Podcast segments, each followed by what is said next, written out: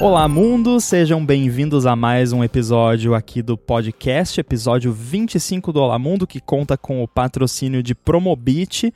Eu sou o Guilherme Rambo e junto comigo está Fernando Boom. Tudo beleza? Tudo certo. Como é que estão as coisas? Por aqui, tudo beleza também. E o episódio de hoje é, não é sobre WWDC, porque a WWDC é a semana que vem. E, nossa, né? Já é semana que vem. Caramba. Tá passando rápido. É, a gente vai fazer lá o nosso bola de cristal tradicional no ADT, então escutem hum. na sexta-feira ou no sábado, quando sair o ADT dessa semana. E aqui no Olá Mundo a gente não vai fazer nenhum joguinho, vamos deixar para reagir no próximo episódio ao que foi anunciado na WWDC. Então, para fazer um aquecimento mais leve para WWDC, hoje a gente vai falar sobre truquezinhos e, e ferramentinhas e coisas do nosso workflow que nos ajudam aí no dia a dia de desenvolvedores, mas que não são necessariamente o Xcode, né? Porque é óbvio que a ferramenta que todo Apple developer usa, pelo menos a sua maioria, é o Xcode, mas tem várias coisinhas auxiliares. Então hoje nós vamos revelar aqui todos os nossos segredos, truques e traquitanas que nos ajudam a tornar o nosso trabalho mais fácil, rápido e etc. Então, começando por você, Boom, quer dar um overview aí do qual o seu setup de trabalho, coisinhas que te ajudam no dia a dia? Então, é, né, o Xcode está fora, o que é uma pena, porque eu queria ficar aqui meia hora xingando o Xcode, porque ultimamente esse, essa versão do 14.3 está sendo né, complicada para mim. Então, tá. Boom, tá. É, eu vou te dar permissão aqui, porque tá. é, é, tirando o Xcode. É. Então, o Xcode a gente já, todo mundo sabe que a gente usa, mas dentro do Xcode tem configurações que você pode fazer, tem plugin, né, extension que você pode instalar, então eu vou permitir que você fale mal do Xcode. pois, pois, então, eu sempre quando tu, tu escuta, né, a gente escuta assim um monte de gente falando mal do Xcode, ah, o Xcode é ruim, pá, pá, eu sempre fico pensando, não é tão ruim assim. Eu, eu, eu, eu gosto de usar o Xcode no final do dia. Só que eu acho que eu mordi a língua nessa última, nesse último update, porque nada tá funcionando direito. Um, por exemplo, uma coisa que estava acontecendo comigo, e geralmente, geralmente, tudo que eu vou falar aqui, o, o jeito para resolver o problema é ou rebootar o Mac, ou limpar o, o Derived Data e rebootar o Mac, e dar 10 pulinhos para São Longuinho, seja lá o que for. Porque nada faz sentido. Ou eu fiz um package, um package para macOS, eu botei lá que a plataforma era macOS 10.15, o Catalina lá, é 10.15, né? E uhum. E tava tudo certo, de repente ele começou a reclamar que eu. Assim que eu botei o primeiro async, ele começou a reclamar que o iOS não, não aceita concurrency. Eu, peraí, não, não tem iOS aqui nas plataformas. Eu rodava o teste pelo terminal, tudo passava, compilava, tranquilo. Eu olhava no scheme para ver se não tava com deploy para é, para iOS, né? De repente estava tentando compilar para iOS, e por isso ele reclamava. Não, estava para macOS, tudo certinho.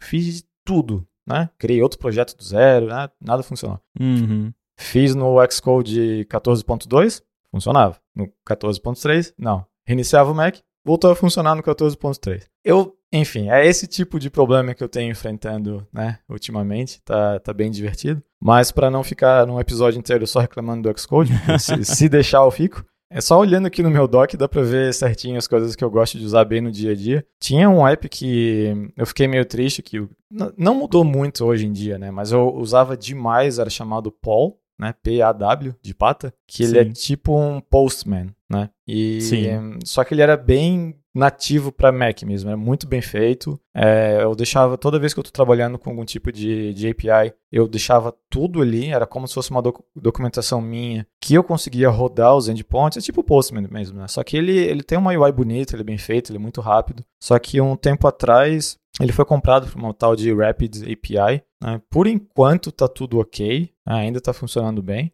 Tirando o fato de que o logo ficou horrível. Antes era uma pata, de, uma pata bem bonitinha, agora ficou horrível. Então esse eu uso muito mesmo. É... Outra coisa que eu tenho no doc são é, dois, dois automators, do automator mesmo, é, que existe a chance de ser destruído pela Apple, né? Eu já ouvi uns rumores de que a Apple está pensando em fazer sunset do Automator e mudar pro Shortcuts. Faz tempo já esses rumores aí. Eu espero que isso não aconteça, porque eu gosto bastante do Automator.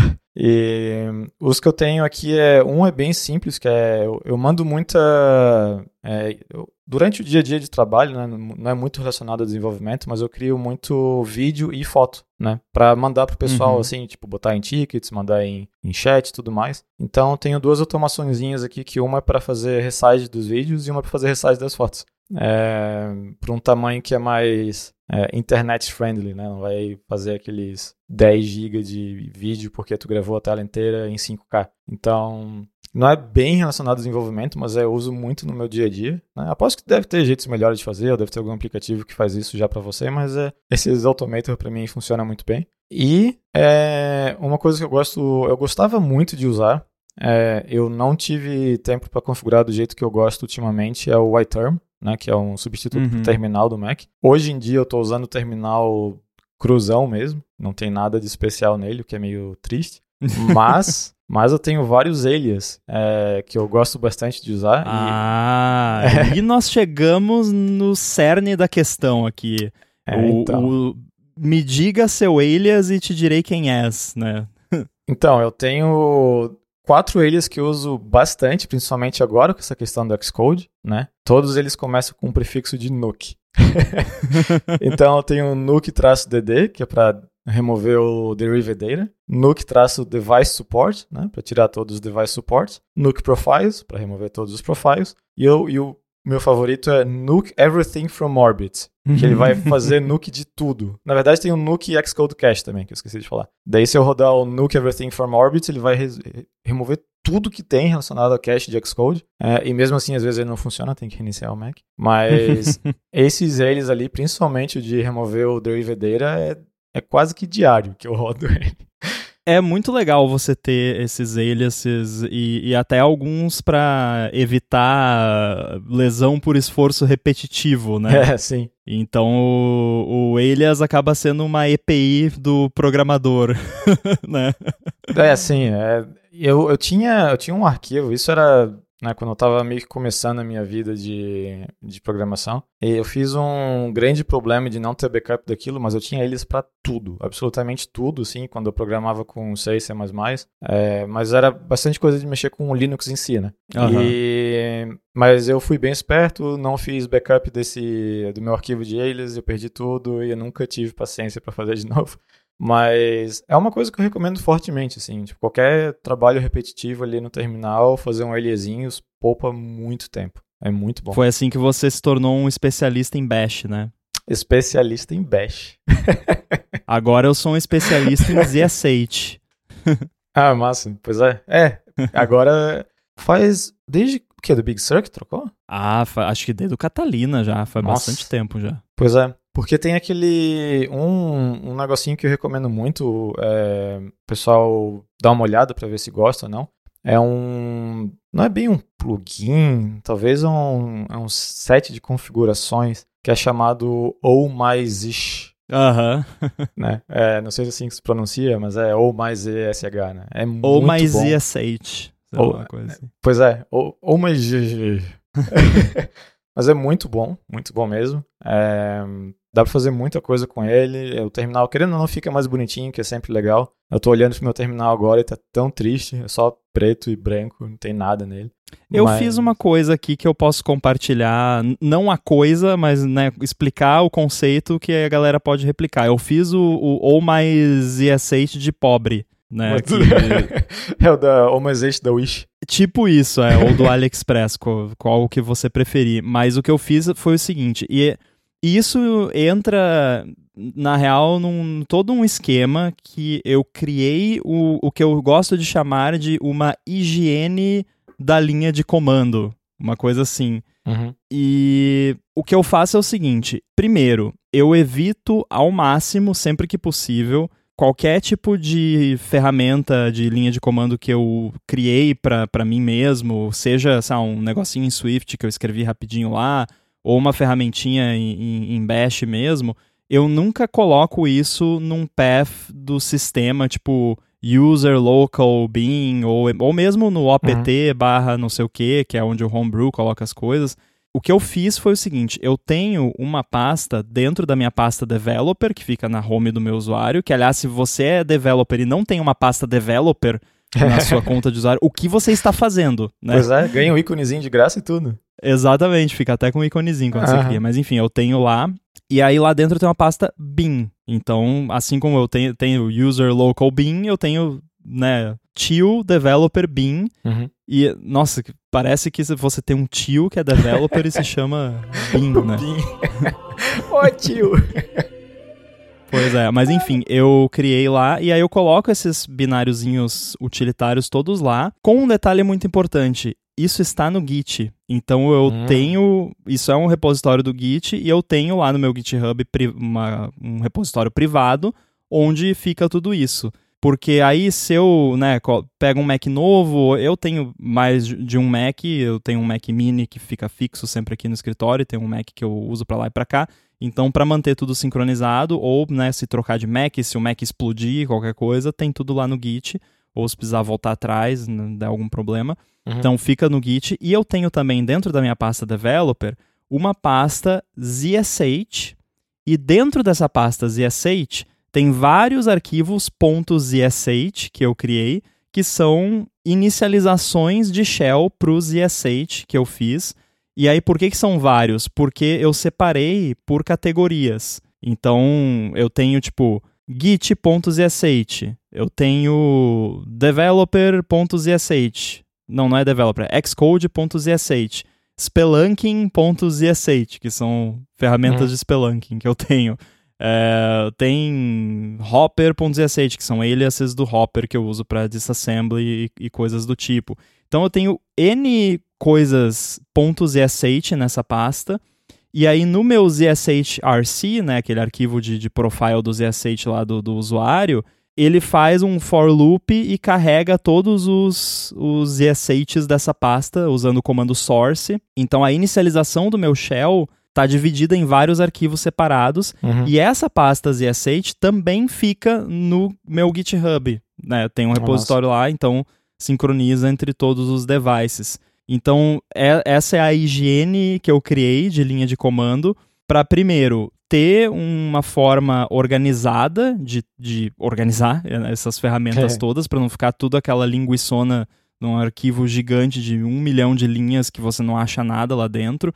E aí toda parada nova que você instala no Homebrew lá quer que você dê um eco de mais um negócio para dentro do, do arquivo. Então quando rola isso, por exemplo, ah, instalei o PyEnv, sei lá, tem um arquivo z7 PyEnv né, nessa pasta, uhum. é, que é de, de uh, uh, Virtual Env de Python. Aí ele quer que você coloque lá a inicialização do PyEnv dentro do seu ZSHRC. Eu não faço isso. Eu vou na minha pasta zsh, crio um arquivo pyenv.zsh, colo lá dentro, né? Uhum. E aí fica para lá para sempre, fica sincronizado. E eu tenho também um, um, um shell customizado. É, não é um shell, é prompt, né? Que chama, que é o tipo o que Sim. vem antes do comando uhum. que é o nome de usuário, arroba o nome da máquina. O nome da máquina eu sempre uso nomes bem curtinhos, então o meu MacBook Pro M2 Max, o nome da máquina é só M2 Max, tudo minúsculo, para ficar bem curtinho. O meu é M1 Duck. pois é, então é. Porque aí, se você precisar fazer login, essa é m2max.local. Uhum. Aí o Mac Mini, acho que é Rambo Mini, ou Mac Mini, não lembro agora, mas é bem, bem curtinho também.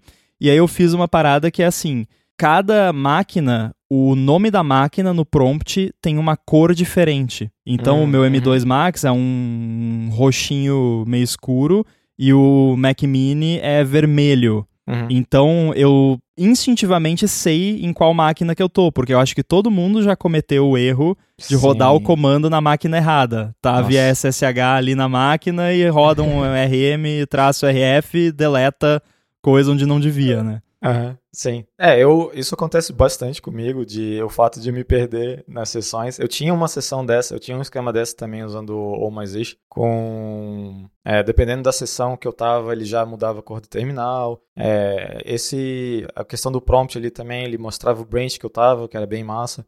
Eu tenho isso também. Aí ele, é. o, se eu tô num repositório Git, o branch fica no lado direito. Então lá no final da Uhum. linha fica o nome da, do, do branch que eu tô. Uhum. E eu tenho uma outra ferramentinha que eu vou falar daqui a pouco. Mas o, você tinha o prompt, o que que mais? Então, tinha, tinha, tinha um monte de coisa, não lembro mais tudo agora, mas o, o que eu, eu O meu setup era bem mais simples que o teu. Eu ainda faço isso que eu tenho. é, eu tenho um repositório com meus alias e é, todas as situações ali de, é, de setup do, do Shell.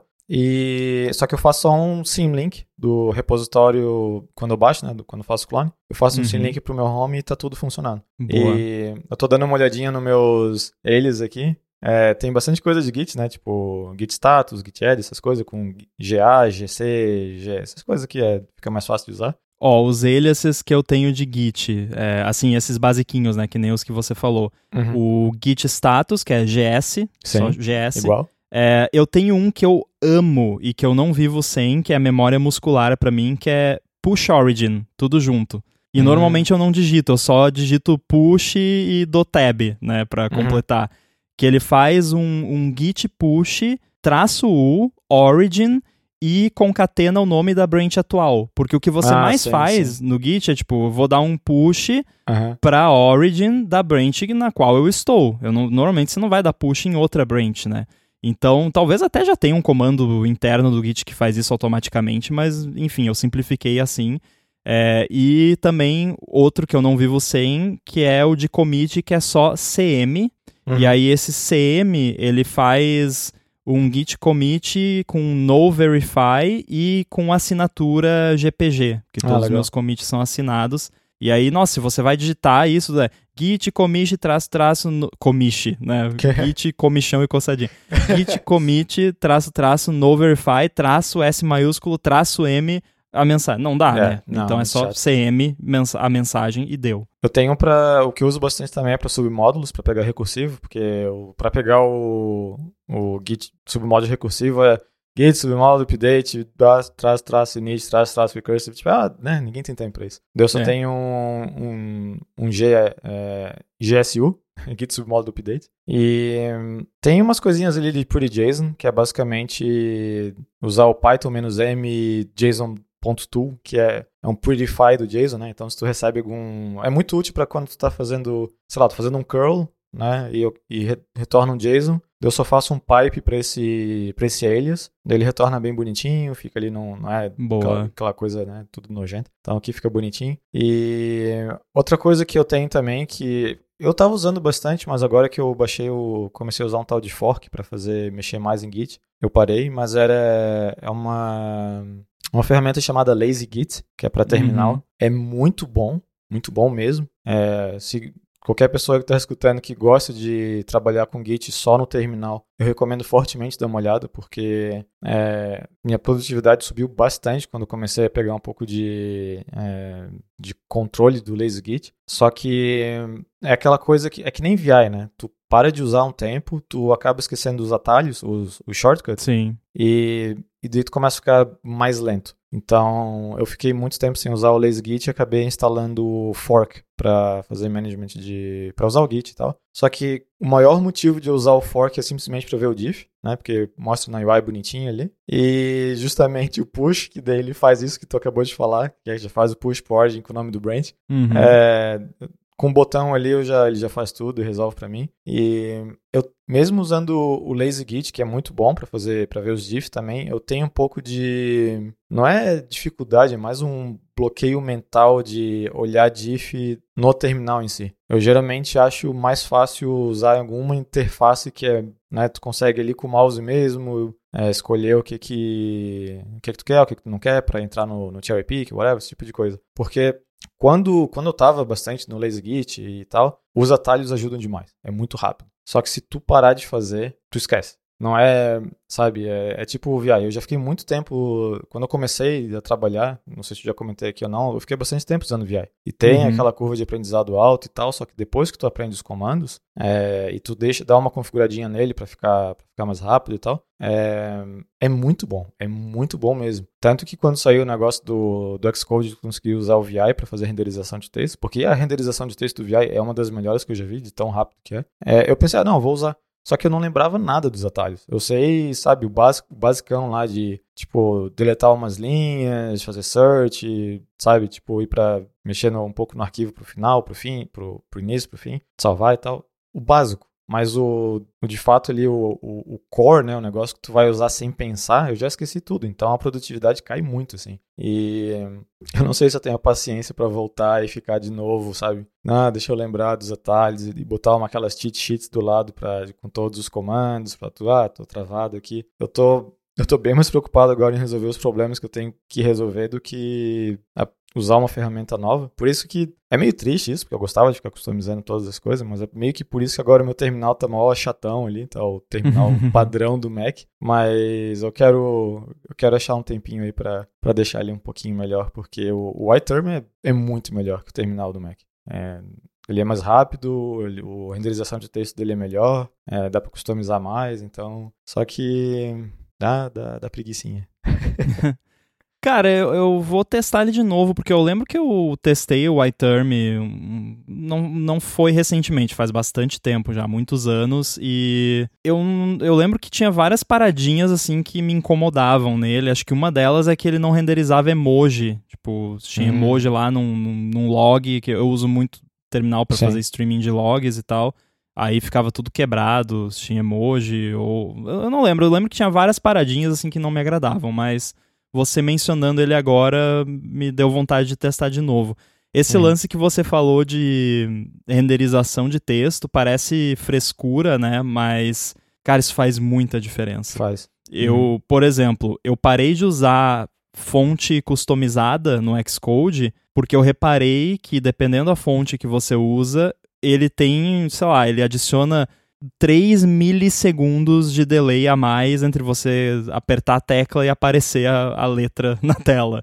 Uhum. E isso para mim, eu não sei se é 3, talvez seja um pouco mais, mas enfim, eu lembro que fazia uma diferença significativa também já faz bastante tempo isso, então vou de repente vou testar de novo porque eu gosto de, de trocar, eu gostava, né? Eu não troco mais porque eu fiquei na SF Mono e, e não mexi mais, mas eu gostava de ficar trocando a fonte uhum. de tempos em tempos que parecia que dava uma refrescada, assim, deixava Sim. o trabalho mais interessante, né? Porque às vezes você cansa de ficar ver, olhando para a mesma tela, mesma cor, mesma fonte, tudo, né?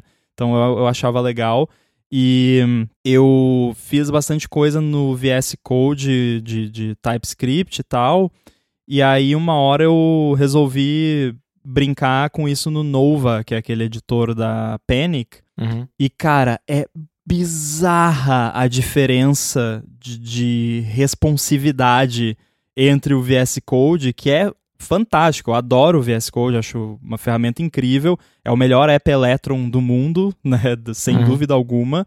Mas, cara, o Nova dá de mil a zero no quesito velocidade, sabe? É. De você digitar e a parada aparecer na tela e, e seleção. De, é, é, muito mais gostosinho de, de muda usar. Muito, muda muito. Né? Muito mais agradável. Só que não tem todo o ecossistema de extensions e de uhum. suporte a linguagens e etc. que tem o, o VS Code. Então, infelizmente, né?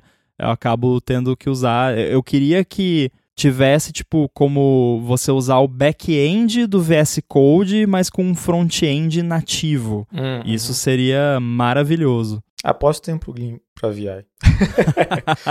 mas faz muita diferença mesmo. E eu, eu percebi que isso faz diferença uma vez, é, na época que, que o, o Twitter era legal. É, eu vi um tweet de um, de um cara qualquer lá botando comparação da diferença do tempo de resposta para quando tu aperta uma tecla para ele aparecer no, na tela com Xcode, com Android Studio, VS Code, VI, todo, sabe, é, todos os mais famosinhos assim. E, e tu vê como um Emacs ou VI da vida é extremamente rápido. Por isso que, uhum. né, geralmente é, tu tem uma sensação, é mais gostoso mesmo de digitar no negócio e tu vê que não tem nada de delay. E mesmo quando é um delay extremamente minúsculo, tu olha e pensa, ah, não, isso é ser frescurado, ninguém vai perceber e tal. Tu, tu, percebe. Tu percebe que o negócio funciona melhor, ele não te dá. É como se, sabe, o, lembra do, do sanduíche ish? Tô, tô me dando, uhum. dando a velhice aqui. É, é, é, basicamente isso, sabe? Tu tem aquela coisa, tu tem aquele reverb, tu fica se escutando, daí tu se perde, fala errado. Não é,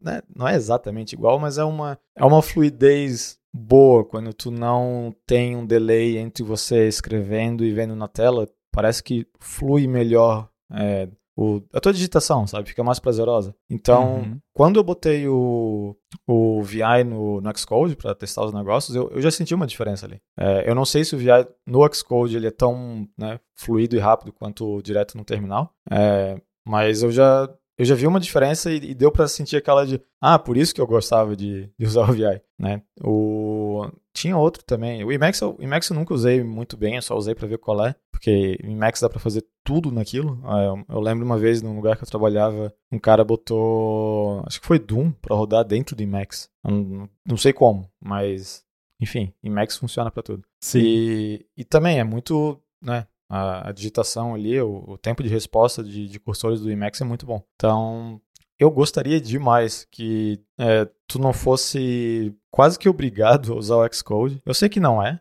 né? Dá pra fazer uma coisa ou outra lá, só que tu acaba sempre tendo que voltar, sabe? Sempre tem que. É... Ah, uma coisinha aqui, ah, tem que ser no Xcode. Ah, tal coisa ali, tem que ser no Xcode. Então acaba sendo ah, por que não? Então vou fazer tudo no Xcode. Porque Sim. eu até tentei usar, qual que era o nome? Appcode, aquele do pessoal do Android Studio. Sim. Tinha umas coisas bem interessantes mesmo. O refactor deles é muito bom. É...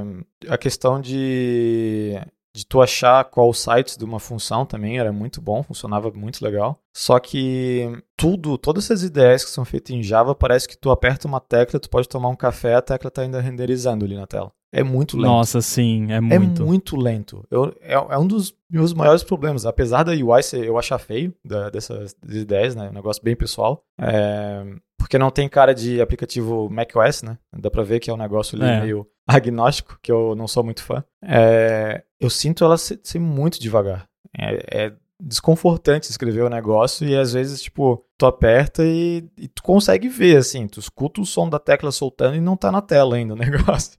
Né? Eu não tenho mais muita. Eu não sei mais como tá hoje em dia, né? Eu não, não uso Android Studio sério há que, uns quatro anos, eu acho. Mas era desagradável, assim. É, eu até era, era no nível de eu achar que eu tava com um problema no teclado. De. Nossa. É, porque, né? Tu aperta o negócio ele não aparece na hora, porque né? macOS e Bluetooth têm os seus problemas, né? E não teve uma época, não lembro qual macOS, que eu tava com muito problema de apertar, é, apertar uma tecla no teclado e demorar, de fato, eu consegui soltar a tecla e ver a tecla aparecendo depois só. É, daí eu acabava usando só com cabo, porque não estava funcionando. Hoje em dia tá bem tranquilo, eu não vejo mais muita diferença. É, tô ficando mais velho também. mas, mas enfim, é quando não tem que trabalhar com, com iOS é, ou macOS, coisas da, da Apple em si, é, eu gosto bastante de usar o Sublime também. Ele é muito bom. É, eu acho ele muito mais responsive que o VS Code. Ele é até para carregar. Quando, tem, quando eu sei que sei lá, tem um JSON lá de, por sei lá que motivos, tem 5 mega, né, ou mais. Se eu botar em qualquer editor de texto, tirando, sei lá, VI ou um less, sei lá, é, vai, de, vai demorar, vai ficar, né, aquela coisa lenta lá, peidando todo para conseguir ler o arquivo. O Sublime Sim. é perfeito, assim. Tu pode jogar o que for nele, extremamente rápido, tu consegue fazer o scroll nele e tá lá nos 60 FPS, tranquilaço. E eu acho ele muito bom, mas ele, eu acho que ele tem uma curva de aprendizado um pouquinho mais chata do que o VS Code, para tu botar os plugins, para deixar ele funcionando do jeito que tu quer. É, então eu acabo usando os dois. Tem coisa que, por exemplo, eu tava mexendo em, em é,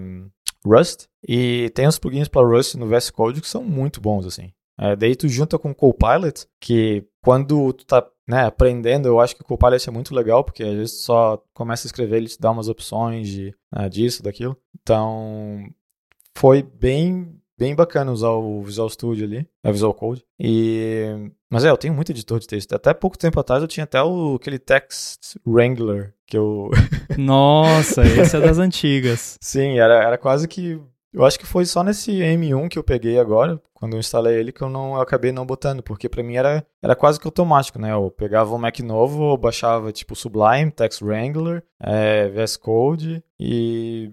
Né, o Xcode. Então.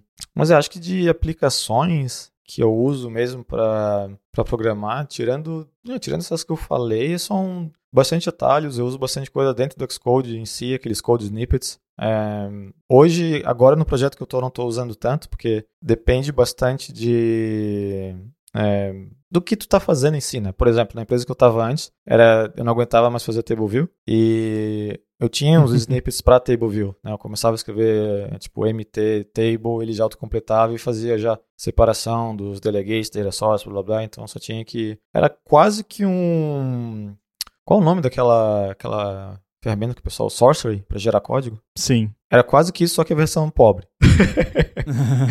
Porque eu, eu, tinha bastante snippets, então quando eu tinha que gerar código, eu fazia isso, né? Obviamente não é um sorcery, né? Eu tô só brincando. Mas era, a, a, ideia era essa, né? Eu tô cheio de código que eu preciso fazer, é sempre padrão. Então, eu tinha bastante snippets lá. E, e yeah, tinha bastante macro na época do Objective-C, que eu não tenho mais em Swift. Eu tinha uns macros bem bacana para deixar o Objective-C com mais uma carinha mais de Swift, assim. É, eu podia usar let, era fantástico.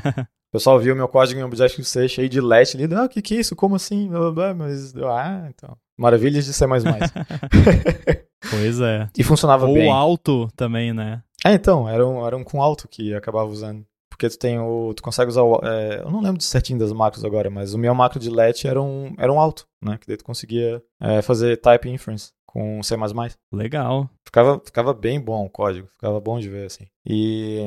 Mas é, o que eu recomendo mesmo, assim, tipo, que fez bastante diferença para mim foi, de fato, ter o repositóriozinho no, no GitHub lá com configurações de terminal, configurações de alias, essas coisas todas, ajuda demais, principalmente se tu troca de, de computador com uma certa frequência. E...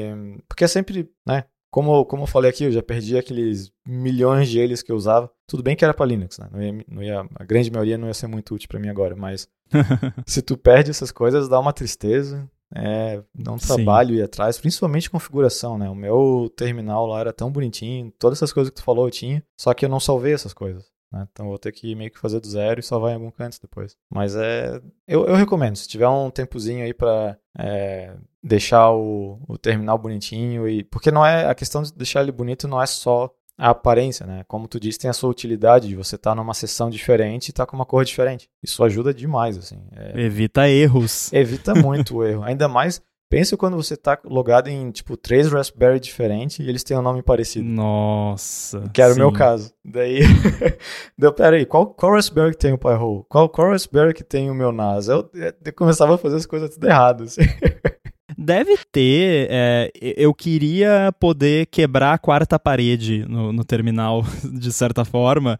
É, mas talvez alguma ferramenta de terminal até tenha esse recurso. Eu queria que, tipo, a, a janela ficasse com uma borda colorida, sabe? Tipo, hum. tá logado no ambiente de produção, por exemplo, fica uma borda vermelha ao redor da janela inteira do terminal daquela sessão, uhum. para você, tipo, saber que realmente, é. cara, não faz besteira que você tá em produção.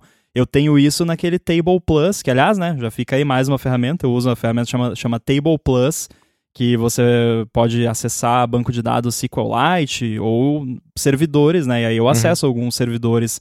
E aí, quando é um servidor local, fica um, uma corzinha verde. Quando é de produção, fica vermelho. Então você sabe, tipo, você não vai dar um uhum. delete all lá no de produção, porque você vai ver que tá vermelho. E isso é uma parada que ele suporta nativamente, né? Uhum. Então, esse tipo de coisinha, assim, eu acho maneiro de ter. Seria legal se algum software de terminal tivesse isso. Aliás, em tempo real aqui, eu instalei o iTerm e o primeiro problema que eu tinha com ele, eu já vi que resolveram, porque suporta emoji. É, então eu vou usar ele uns dias aqui e eu já senti que ele é mais rapidinho mesmo para uhum. renderizar as paradas. Tu já chegou a usar um tal de Fig? É um autocomplete para terminal, para command line? Não, eu usei, eu não cheguei a usar, eu vi uma, um command line tool lá que chama a, a F-word, né? Pra não ah, falar aqui. Sim, sim, sim. chama pi. Sei. é, que é tipo, se você digita um comando e, e você teve um typo, você uhum. digita a F-word e ele, ele tenta arrumar, roda né? o que você queria rodar. É, eu já, eu, já, eu já usei isso aí por um tempo também. Mas é. Ele geralmente tu tem, tu tem certas coisas. Ele é muito bom para Git, né? Tu faz um comando errado com Git, daí tu faz o F, sei lá o quê. E às vezes, sei lá, é. F, sei lá, tipo, é, wrong, wrong commit. Daí ele já faz um amend para você. Pra tu conseguir resolver o negócio. Tinha bastante Nossa, coisa disso. que lindo esse Fig, cara. Legal, né? Nossa. Não, eu vou pegar agora esse negócio. É, eu tava usando por um tempo. Eu lembro que quando tinha acabado de sair a primeira versão, alfa, sei lá das quantas, eu baixei. É, eu tava, tava usando, gostando muito, só que daí começou a dar algum problema que eles falaram, ah, a gente vai resolver, sei lá o quê. E eu acabei não reinstalando depois disso. Eu tenho certeza que já tá resolvido. Mas é muito bacana mesmo. Tô até instalando agora. porque eu tinha esquecido que isso existia, até a gente falar sobre essas coisas. Mas é muito bom mesmo. É, tem um monte de coisa pronta para certos scripts, para conexão com servidores e mexer em dot files. E ele é, e é, e é extensível, né? Tu consegue escrever plugin para ele. Então Uhum.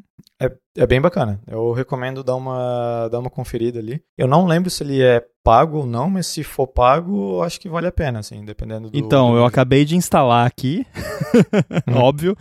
É, e eu vi que eles agora eles estão. Eu até achei bacana que eles têm um plano pago, porque Uhum. aí é sinal que o negócio vai ter né, manutenção. Sim. É, é 12 dólares por usuário por mês, mas o plano grátis é o suficiente para quem, tipo, pra- pra eu e você já é o suficiente. Ah, sabe? legal. Eu, tipo, o plano pago, esse inicial eles já chamam de team, que seria Ah, pra tô vendo aqui. Aham. você usar já com time e tal, compartilhar scripts e tal. Aham. Então, a princípio, né, para usuário individual é free. É. Não, é bem bacana ele. Eu vou, já tô instalando aqui de novo também.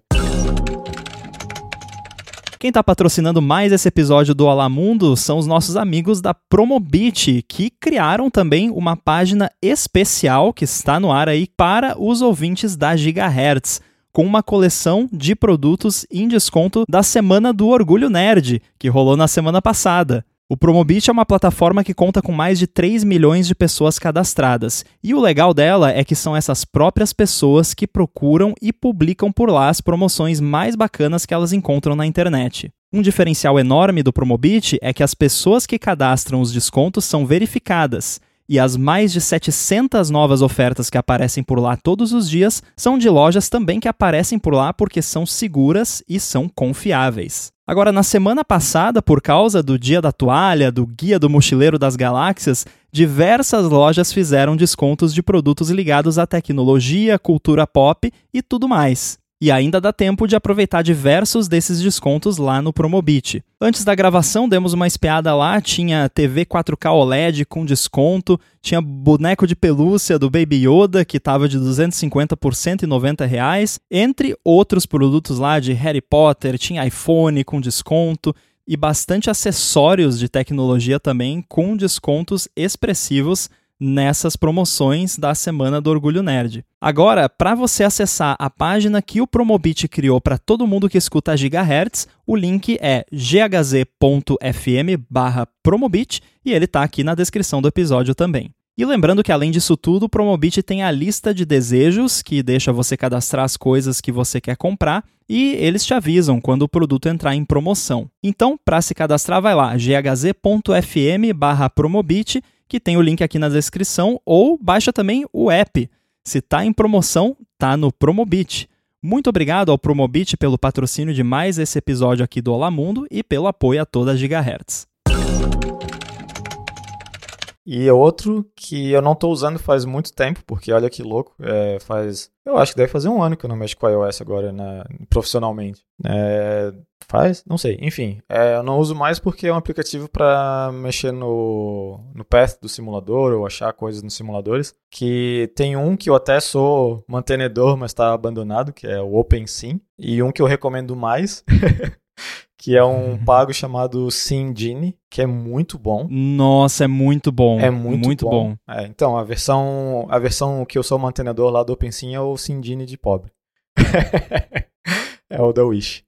Mas o SimGenie é fantástico, assim. Eu tenho ele aqui instalado. é, Eu esqueci o nome do cara lá que é desenvolvedor. Eu lembro que eu tive um problema até com uma licença minha. Falei com ele, ele resolveu lá rapidão. É muito, muito gente boa, cara. Então, recomendo ele baixar até suportar o, o dev, porque ele faz um trabalho massa. Mas eu de fato não estou usando só porque eu não estou mais mexendo com, com o simulador. Eu até abri agora para ver aqui qual é e tá cheio de update aqui para fazer, porque faz muito tempo que eu não abro. Mas é muito bom, assim. É, tu, tu conseguia. Eu usava muito pra, tipo, fazer trigger de schema, de URL scheme, de achar data, é, achar o path para abrir o, o SQLite lá do, do simulador. Então, se, tá, se tu tá mexendo ali com, com SwiftUI, dá uma olhadinha no SimGenie, é bem bacana. Eu não lembro do preço agora, mas seja lá quanto que foi, valeu a pena. É, esse de fato não quiser mesmo pagar para um negócio bom, tem o OpenSim lá, que eu nem sei se funciona, mas pra falar a verdade. tem um, é, eu não sei se você mencionou, é, um que chama Control Room, se eu não me engano, que é do Paul Hudson e é open source. Ele, ah, sim, eu já Eu acho que ele fez, talvez ele fez meio que como uma demonstração, né, para ter um projeto uhum. open source em SwiftUI e tudo mais. Uhum. Mas eu mexi, eu acho até que eu cheguei a contribuir alguma coisinha para ele. E ele é mais bare bones, assim, né? Porque é uma parada free, open source, mas ele faz, tipo, bastante do que o, o faz. Eu só uhum. optei pelo SimGenie pela conveniência mesmo. É, é, é, muito bom. Tem, tem um também, tu vai, esse aí tu conhece, que eu agora como né, desenvolvedor para macOS estou usando, que é bem bacana, é chamado Virtual Buddy. eu uso quase, quase que diariamente isso aí, é muito bom, recomendo. Se quiser instalar a máquina virtual de macOS aí, é uma, é uma boa opção. E... É, eu confesso que eu estou usando bastante também. É, é, é muito bom, cara, para poder uhum. testar coisa rapidinho, assim, sem ferrar o seu sistema, Sim. basicamente. E ainda mais agora que eu tô com um Mac com armazenamento interno um pouquinho maior, então eu consigo uhum. manter as máquinas virtuais dentro do SSD, e inclusive as imagens de instalação também. Eu tenho ah, imagens ah, de instalação de várias versões de macOS. Então, ah, preciso do, testar um negócio rapidinho aqui no macOS 12.3.1. Uhum. Eu vou lá, instalo e, e testo rapidinho. E spoiler, vai ter feature melhor ainda para developer em Opa. updates futuros aí do, do Virtual Buddy. Que tô. A gente está trabalhando numa integração melhor entre, entre o, o guest, né, entre uhum. o, a máquina virtual e o seu sistema para poder transferir coisas entre eles mais facilmente e tal. Então, fiquem ligados que Legal. vai melhorar bastante para developer. É, um dos motivos que eu, usar, que eu uso ele bastante é para testar release, porque a gente tem eu uso, né, obviamente eu uso o nosso browser aqui como main browser, só que ele tá setado como internal user, né, para ter umas features, né, tipo nossas e tal. E então quando eu quero testar que o update funcionou para todo mundo, é, e não é um update interno, eu deixo lá nas máquinas virtuais. Então tem máquina virtual que tem versões de como se fosse um usuário sem tá estar tá com a flag de é, sem estar tá com a internal flag, basicamente. Então direto assim, eu estou fazendo uma alteração, daí eu, ah, quero testar se a release funcionou ali e tal, se tá tudo certinho, vou lá. Ou simplesmente testar numa versão muito louca do Ventura que ah, tem, porque eu acho que isso é uma limitação do próprio do, do framework de de virtualização ali, né? Que tem que ser Ventura para cima, né? Não, não funciona se for, tipo, sei lá, eu quero instalar o Big Sur, não vai funcionar no VirtualBuddy, né? Não, o Big Sur não. A versão mínima suportada é, é 12.3, eu acho. É. é, é 12 ponto alguma coisa. Então, infelizmente, para Big Sur não rola. Pois é. O que é bem chato para mim também, porque eu preciso testar coisinha de. UI às vezes, e aí eu tenho que pegar um Mac velho que eu tenho ali que eu só uso para isso, que tem um. SSD externo com um monte de versão de macOS, é bem mais chato. Sim. É, então, meu setup é igual. Tem um Mac Mini aqui que é para Catalina e Big Sur, mas todo o resto eu uso ali no VirtualBuddy quando eu quero testar uma feature, alguma coisa, testar release. É bem, bem útil. De graça, nem parece que, de, que é de graça, de tão bom que é. E o legal é que você consegue testar um ambiente clean, né? É. Completamente é. uhum. sem nenhum assumption de o que que tem ou não tem instalado e tal. Uhum. Claro que na vida real o seu usuário não vai estar com o ambiente totalmente clean, né? Muito pelo contrário, eu já vi Sim. coisas que não podem ser desvistas é, em, em, negócio de suporte da, das loucuras que as pessoas fazem com seus Macs, né? Uhum. falamos de algumas aqui, né? Inclusive. Sim. É, mas no geral, é bom você testar, tipo, completamente limpo, uhum. clean install, sem nada, com todas a, todos os recursos de segurança no máximo, que é o, basicamente o padrão do Mac, uhum. né? Já vem com tudo ligado. Porque, né, ah, você desabilitou ali o negócio do SIP de debug para poder debugar a parada, e, e aí quando vê, você fez alguma coisa lá que quebrou, né, pro seu usuário, mas para você não, né? O famoso uhum. na minha máquina funciona. Sim, sim. É o. Eu vi um comic, deve ser acho que é manjado já, mas tipo, eu vi faz pouco tempo aquele de como é que o Docker foi criado. É um quadrinho que alguém fala, ah, meu, meu o software tá com problema, não funciona. Daí o developer fala, ah, mas funciona na minha máquina. E Sim. a resposta é, ah, então chipa a tua máquina. Daí o próximo quadrinho, uh -huh. Docker.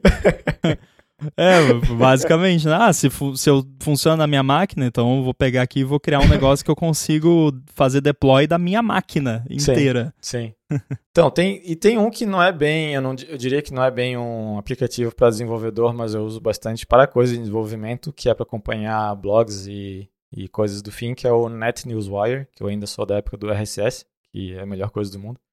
Internet sem RSS para mim não faz sentido. E se, se tu gosta de RSS e gosta de acompanhar feed de blogs e esse tipo de coisa, é um aplicativo muito bom, open source. É, é, recomendo olhar o código mesmo se não for usar o, o, o software, porque ele é, funciona para macOS e iOS e é muito bem feito. Então, eu deixo ali todos os meus, meus feeds de desenvolvimento e tudo mais. Esse é outro bem clássico bacana. também, né? Uhum. É bem antigão, né? Eu acho que tinha NetNewsWire no primeiro App Store. Sim, sim. É... Foi o primeiro, se eu não me engano, foi o primeiro leitor de feed para iPhone que teve. Aham. E continua sendo muito bom. Eles fizeram um, um refactor, ou se eu não me engano, foi vendido, depois comprado de volta, ou, ou a licença expirou da venda, não lembro. Mas o desenvolvedor do NetNewsWire ele voltou a ter a licença e refez do zero, pelo que eu entendi. Bacana. Fora essas coisas que a gente falou, mais de, de dev, você tem alguma ferramentinha ou algumas ferramentinhas que são mais da parte de design, não que seja necessariamente para você fazer o design de alguma coisa, mas tipo, ah, quero dar um feedback de uma parada, quero mandar um vídeo. Quero mandar um screenshot uhum. aí com anotações. Que tipo de ferramenta você usa? Só o preview do Mac mesmo ou você usa alguma outra parada? Então, tenho, eu tenho os Automator lá que eu mencionei, né? Só para fazer os resizes, para não ficar os uhum. negócios gigantes. E eu tenho gostado muito de usar o, o Sidecar mesmo no, no, iPad, se eu quero fazer alguma anotação. Que eu quero um pouco mais de controle para usar o, a caneta ali. Senão, vai no preview mesmo, na mão. Não tenho nada muito, é, muito fancy. Eu sou bem. Meus screenshots são bem Roots. Não. É, exato. Não são muito inspirados. Screenshot raiz. É bem raiz mesmo. Porque. Mas é, eu sou, sou aquele cara que quando. quando quero fazer um, um mock ali para mostrar, ah, imagina se fosse desse jeito, vamos fazer desse outro jeito. Eu literalmente pego o preview, faço um Ctrl C no pedaço da, do componente que eu estou imaginando, colo no lugar que eu, que eu tô querendo falar e fica aquele negócio todo mal cropado, assim, só para passar a ideia mesmo. Ah, o Mas... importante é transmitir a ideia. É, eu já teve uma época que eu gostava muito de usar o Pixelmaker, Pixelmator, Pixelmator eu acho que é o nome. Pixelmator. Ele, ele era um editorzinho de imagem muito bacana, bem fácil de usar. Eu instalei ele justamente porque eu nunca soube usar muito bem Photoshop ou nada de design. É, o meu maior história de sucesso por pouco tempo foi usar o GIMP. E, e daí saiu, surgiu esse Pixelmaker, Pixelmator e eu baixei para ver qual era, achei bem simples de usar, gostei e, e é isso aí. É, mas eu nem instalo mais hoje em dia porque eu não, não vi mais muita necessidade de fazer isso. Mas tu tem algum. Tu usa alguma coisa aí para fazer os screenshots bonitinhos? Deve usar, né? Tu faz é, todas essas coisas de produto e tal, então imagino que o teu setup de design é bem mais robusto do que o meu previewzinho. é, eu uso o Sketch para design, né? O, o Sketch uhum. é o editor vetorial tal. Tem bastante gente que migrou pro Figma, mas eu não gosto do Figma por ser um negócio web-based. E toda vez que eu usei uhum. ele apareceu aquele aviso, esta aba está usando muita memória, né, aquela coisa. Uhum. É, então não curto muito, então fiquei no Sketch mesmo, gosto muito dele, para mim ele é, ele parece que ele foi feito, e eu acho que foi na real, foi feito para criar interface de, de app para as plataformas da Apple, assim, as uhum. ferramentas que ele uhum. tem é tudo nesse sentido. Eu não uso nem 10% da capacidade do Sketch, ele tem muita, uhum. muito recurso para protótipo e tudo mais, mas é, é bom muito bom. Mas para screenshot especificamente eu uso o CleanShot X, que muita gente usa no, no Mac, que é um, um ali um, um, adendozinho ali que melhora um pouco a capacidade de criar screenshots. Eu gosto que na hora que você tira o screenshot, ele, você já pode abrir ali na janelinha dele e aí já tem as opções de botar seta, botar número, botar, uhum. é, dar redacted em, em, em, áreas da imagem. Tudo isso dá para fazer no preview, mas ele não foi tunado para isso da forma como é. o CleanShot X foi. Então muitas vezes eu tô, sei lá, tô ajudando alguém lá no suporte do AirBuddy, daí eu quero mostrar um passo a passo de como, né, clica aqui, clica aqui, clica aqui, eu tiro o screenshot, só tem a ferramenta uhum. de numeração lá no CleanShot X, você clica um, clica dois, clica três, já manda pra pessoa, bota setinha, e o pessoal fica impressionado, assim, nossa, muito obrigado, que legal, você criou um tutorial só pra mim, levou, tipo, 15 segundos para fazer, né? Ah, mas... É, eu uso os preview cruzão mesmo. É, é triste. Eu já teve um, um e-mail de feedback aqui da, no Pato que perguntaram como fazer um negócio e eu fui fazendo as setinhas no, no, no preview mesmo, cara. Daí dá pra deixar, consegue botar umas curvinhas nela pra ficar um pouco mais bonitinho e tal, mas, mas, mas foi o que foi. Falando em, no Sketch, é, eu, eu, eu, comprei um curso muito bom que eu cheguei a fazer, só que é aquela coisa, né? Se tu não treina, tu esquece. É um curso muito bom de... Se eu não me engano, o cara que fez o curso, ele é um designer que começou, que aprendeu a programar. E então o curso dele é ensinando também a programar e tal, só que com SwiftUI. Só que focado na parte de animações e telas e tudo mais, com o Sketch para fazer back de tudo isso. Então, basicamente, ele ensina a fazer o, as coisas no Sketch depois a programar aquilo, fazer animação de fato no, no app e tudo mais. É muito bom o curso dele. É... Não lembro o nome dele, mas procurar Sketch e SwiftUI é capaz de achar, porque eu acho que é bem famosinho. E, e de fato, o Sketch é muito fácil de usar, assim. É, para quem não tem né, capacidade de usar qualquer coisa muito complexa, tipo um Photoshop da vida, eu consegui fazer os negócios. É, mesmo, sim, seguindo a, o curso ali, mas tipo, muita coisa dá pra ver que é bem intuitivo, assim mesmo. É bem como tu falou, parece que a intenção do sketch foi feita para suprir essa necessidade de fazer wireframes e essas coisas para aplicativos e tudo mais. Sim. E, e não só o wireframe, né? O próprio, próprio né, é, design final ali do negócio. E eu concordo completamente do esquema do Figma, né? Como, como um não designer, eu não gosto do Figma. é, a gente usa aqui, às vezes, tipo, o que eu acho interessante, a única coisa que eu acho interessante é a parte de é, várias pessoas abrir o mesmo arquivo e tu conseguir ver o cursorzinho ali e tal, as coisas. Tipo, às vezes é útil, é, eu consigo ver isso sendo útil. Mas eu já trabalhei num lugar que era com Sketch e usava tinha um outro nome também, agora eu esqueci. AirDrop, Air something.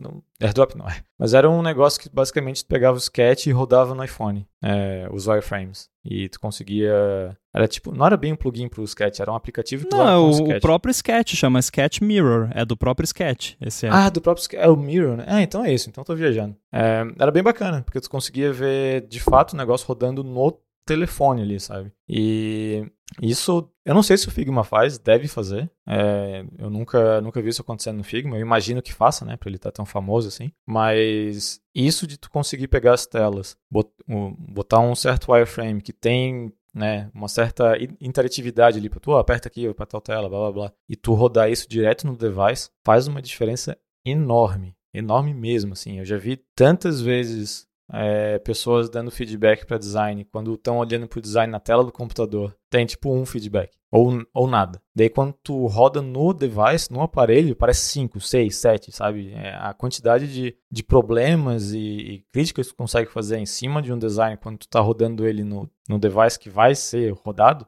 é muito diferente. Né? É, faz uma diferença enorme. Eu já cheguei a fazer isso com Keynote. Eu já fiz bastante é, wireframes com, com Keynote e funciona bem. Não, eu sei que é, é bizarro, é engraçado, mas tipo, o, o Keynote para fazer uns wireframezinhos para ah, aperta aqui, vai para tal lugar, aperta aqui, vai para tal lugar, é bem bacana mesmo. É, quando eu usava mais isso na época que, que eu estava lá na empresa de outsource, né, que a gente tinha que procurar clientes e tudo mais, então tinha que apresentar soluções, esse tipo de coisa. Então, eu já cheguei a usar o, o Keynote para fazer isso e funciona bem. É, se tu não tem muitas habilidades de, de design que nem eu e quer fazer um wireframezinho para mostrar para alguém que seja né, é, interatível, é, o Keynote é uma, é uma boa. É, e, e, já vem com o Mac, né? Quer dizer, já vem não, agora tem que baixar, né? Não lembro. Enfim. É,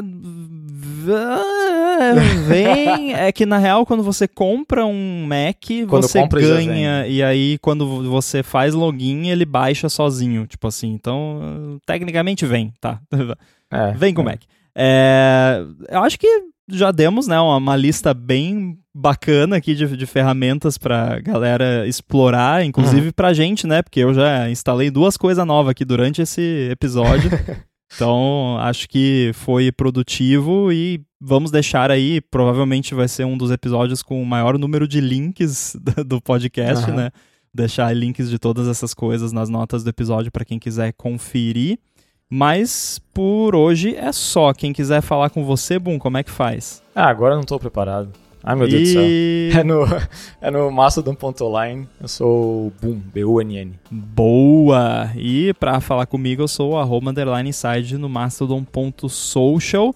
E a gente vai voltar depois da WWDC, provavelmente com um apanhado aí das coisas que a gente mais gostou dessa edição da conferência. Quero agradecer também aqui o nosso patrocinador, que é a Promobit. Então, até depois da WWDC. Valeu. Abraço.